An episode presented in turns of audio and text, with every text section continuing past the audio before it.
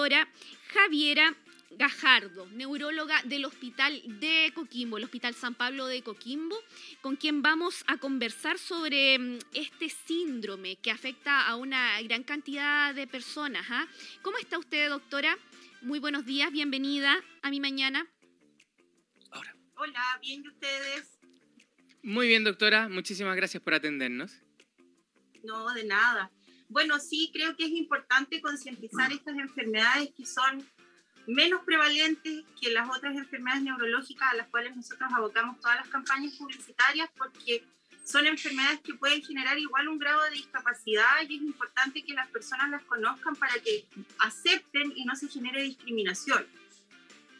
Pero yo creo que es importante explicar qué es el síndrome de Tourette, porque nosotros como todos tenemos en la mente el taldo que fue muy conocido en YouTube, Así es. que efectivamente tenía eh, un Gilles de la Tourette, que es una enfermedad neurológica del neurodesarrollo, es una enfermedad que, que se produce desde que el- se forma la persona, tiene herencia eh, poligénica, o sea, no es decir que porque mi papá tuvo Tourette, yo voy a tener Tourette, pero sí tengo mayor predisposición, eh, y que se manifiesta principalmente antes de los 18 años. Ya es una enfermedad que para ser un Tourette como se conoce, tiene que ser antes de los- de los 18 años que aparezcan los tics. Los tics son movimientos involuntarios que pueden ser parcialmente suprimibles por la persona, entonces a veces uno cree que la persona los está como haciendo intencionalmente porque si los puede controlar, lo está haciendo. Pero no es así. Una característica del tics es que parcialmente lo puede suprimir. Y los tics, para que se haga el diagnóstico del Tourette, tienen que ser tics motores, que habitualmente los más frecuentes son el pestañeo o el, la nariz Mm. y eh, tics fónicos. Mm, tic fónicos, a esto se refiere con sonidos Emitir sonido. involuntarios. Pueden ser sonidos o pueden ser palabras involuntarias. Por Mm. ejemplo, hay, hay tics fónicos que pueden ser repetir la última palabra que dijo la persona con la que están conversando, que es la ecolalia, Ujú. o la coprolalia, que fue muy conocida con el taldo, que era decir garabatos. Claro. Eh, Y eso, y eso es involuntario. Él, él lo hacía involuntariamente. Yo puedo decir garabatos involuntariamente. Sí. Eh, doctora, eh, No eh, quiere decir que uno vaya a decir que tiene tics cuando dice algún garabato. No, pues eso pero es- sí, en esta enfermedad son involuntarios. eh, doctora, ¿cómo se puede reconocer? Porque al ser eh, situaciones involuntarias, eh, yo mismo puede, puede ser que no me dé cuenta eh, de que eh, esto, de que hago este tipo de cosas. Por ejemplo, que repito la última palabra, porque eh, hay, hay, por ejemplo, hay una sutileza. Eh, tengo que yo eh, racionalizar de que alguien me habló y yo repetí la última palabra que eh, y yo lo hago de forma espontánea. Entonces, no debe ser fácil comenzar a darse cuenta de que aparece este síndrome de Tourette. En general, no es la persona afectada de la enfermedad la que se da cuenta, es su círculo.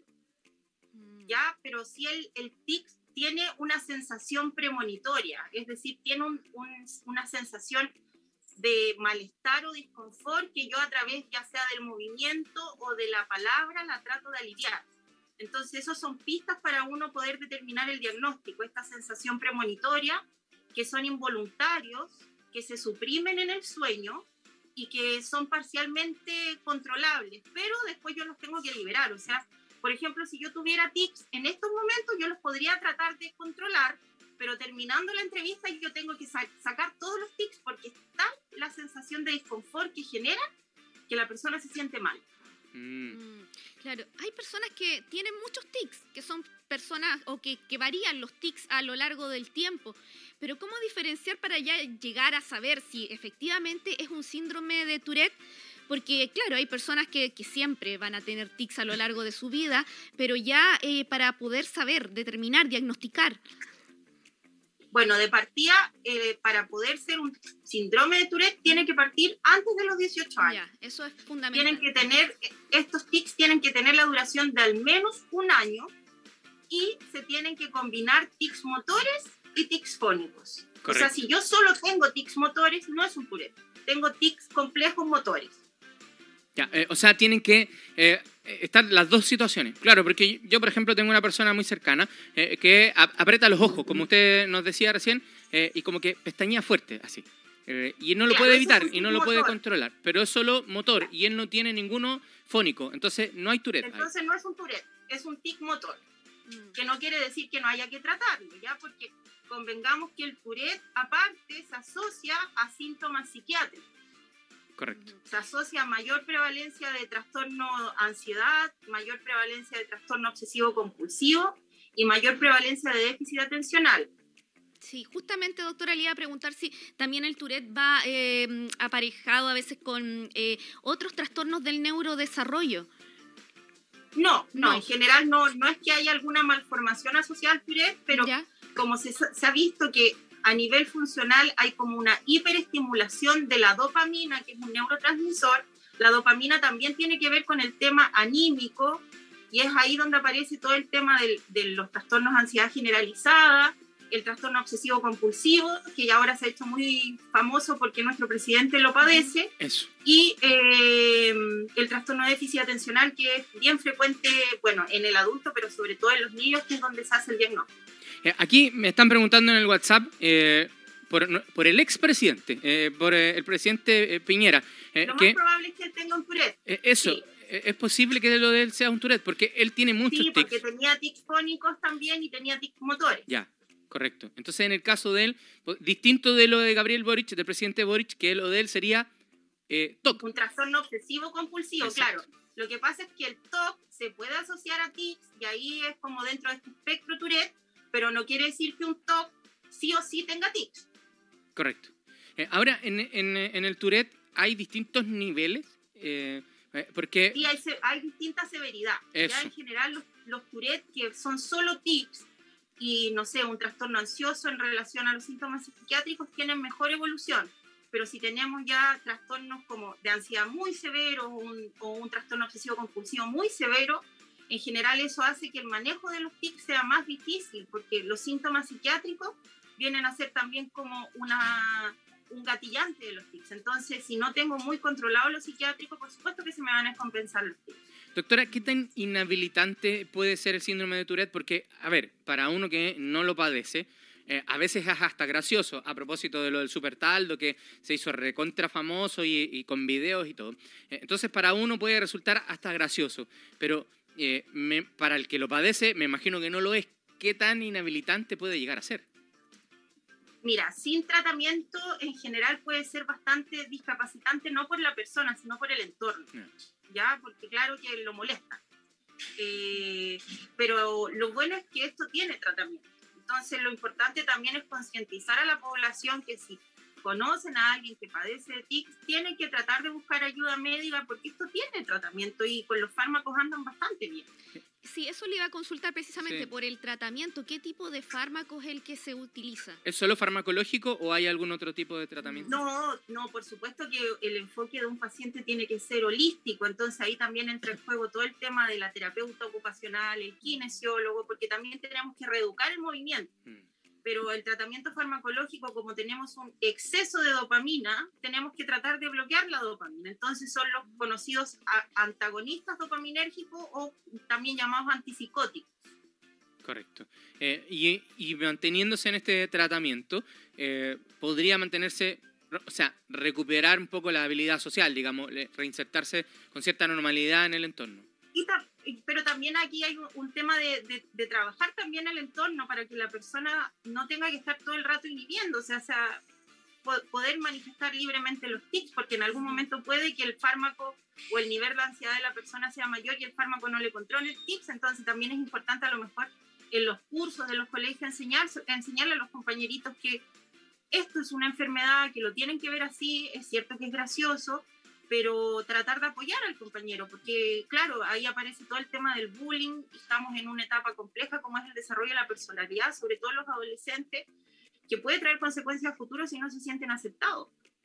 Eh, Yo, yo me pongo, no me puedo separar de mi rol de padre. Entonces, eh, la pregunta va eh, para la casa, eh, para papá, mamá que estamos, o, abuelos que estamos a cargo de, de pequeños. ¿Qué tenemos que observar en nuestros hijos para sospechar de que comience a aparecer el síndrome de Tourette? Bueno, habitualmente hay tics que se llaman transitorios de la infancia. Ya en algún momento entre los 5 y los 10 años, todos los niños pueden presentar algún tipo de tics. Ok. El tema es que estos son transitorios como la palabra lo dice, o sea, no pueden durar más de tres meses. Si esto se perpetúa en el tiempo y empiezan a aparecer no solo un tic, porque por ejemplo, si yo pestañeo nomás y no tengo más tic, bueno, puedo tener ese tic motor único. Pero si me empiezan a aparecer otros tics y se empiezan a sumar, por ejemplo, también tics fónicos, ahí sí hay que poner ojo. Perfecto. Mm. Eh, Sí, doctora, yo le quería consultar si esto se puede confundir con otro tipo de diagnóstico. Por, por ejemplo, en el caso del trastorno del espectro autista, ¿hay similitudes en cuanto a, a ver, algunos tics fónicos, como dice usted, ecolalia, movimientos repetitivos, todo aquello? Entonces, ¿esto se puede confundir o puede ser parte de características del mismo trastorno? O sea, de hecho, ¿Mm? los espectro autistas tienen más tics que la población general. Claro. Entonces, sí, un niño del espe- espectro autista puede tener tics y un niño del espectro autista puede tener un Tourette. Claro. Mm. Sí. Pero el tema es que, que la, la habilidad social en una persona con Tourette sin un espectro autista está normal. Perfecto, ahí como para, para hacer la, la distinción entonces, porque se puede llegar a tener el- ambas condiciones, digamos, el, el trastorno del espectro autista asociado a un síndrome de Tourette.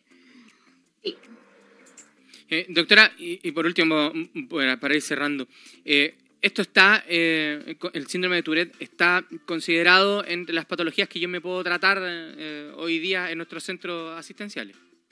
Por supuesto, porque antipsicóticos tenemos acceso en todos los hospitales.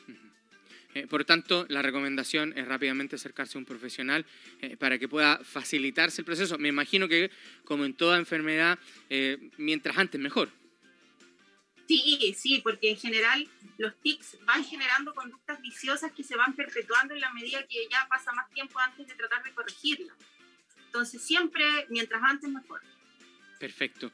Eh, bueno, hemos aprendido mucho eh, hoy día en esta conversación. Sé que usted tiene compromisos, así que eh, le agradecemos su tiempo. Doctora Javiera Gajardo, neuróloga del Hospital de Coquimbo. Muchísimas gracias porque de verdad que, y lo tengo acá, tengo el WhatsApp en la mano, nuestros auditores agradecen mucho poder ir conociendo un poquito de estas cosas. Vamos día a día aprendiendo y, y vamos pudiendo observar también, ¿verdad? Conductas, eh, sabiendo un poquito eh, de estas enfermedades que no son tan comunes para nosotros o quizás sí lo son y nosotros no lo habíamos observado. Doctora, eh, muchísimas gracias por su tiempo. No, de nada, muchas gracias, que estén muy bien y gracias por este espacio para poder concientizar a la población.